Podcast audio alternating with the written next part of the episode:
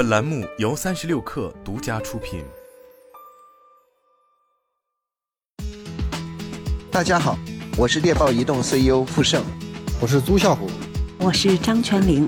大家好，我是创始伙伴周伟，推荐您收听八点一刻。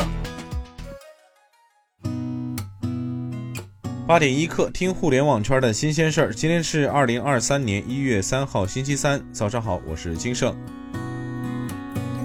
三十六氪获悉，爱企查 App 显示，近日深圳拉扎斯网络科技有限公司成立，法定代表人为陈长晓，注册资本一百亿元人民币。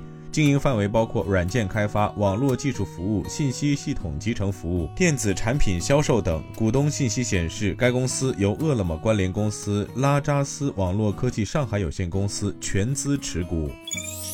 据界面新闻报道，针对网络流传的高和汽车所有工作暂停的消息，昨天高和汽车表示纯属谣言。高和汽车内部人士表示，工作一切正常。汇源果汁新上架了一款名为“沙棘籽油”面膜的产品，并打出“内外同养，装实童颜”的标语。汇源天猫旗舰店显示，沙棘籽油面膜五片一盒售价六十九点五元。与此同时，会员还推出了沙棘原浆和沙棘籽油面膜的超级组合套装，即买一盒沙棘原浆赠沙棘面膜一盒，售价七十九元。但值得注意的是，一盒沙棘原浆原本售价就是七十九元，这相当于花七十九元购买沙棘原浆就可以免费获得原价六十九点五元的面膜。据 IT 之家报道，自2010年 iPad 问世以来，苹果从未间断过对这一产品的更新迭代，每年都会推出新款平板电脑，甚至在某些年份还曾推出过四款之多。然而，2023年却成为 iPad 历史上的一个空白页。这是苹果首次在整个日历年中没有发布任何新款 iPad。传言和分析师预测称，2024年将是 iPad 产品线大爆发的一年。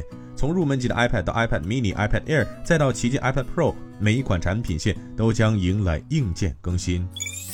据 TechWeb 报道，美国新的电池采购规定生效后，特斯拉 Cybertruck 电动皮卡与部分 Model 3后轮驱动版和长续航版 Model 3失去了税收抵免资格。